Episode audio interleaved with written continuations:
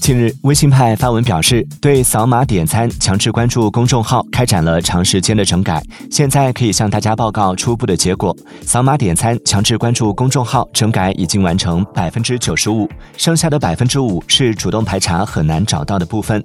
我们希望用户能够帮助我们一起发现。在公众号投诉入口，目前已经新增了扫码点餐的专门投诉入口。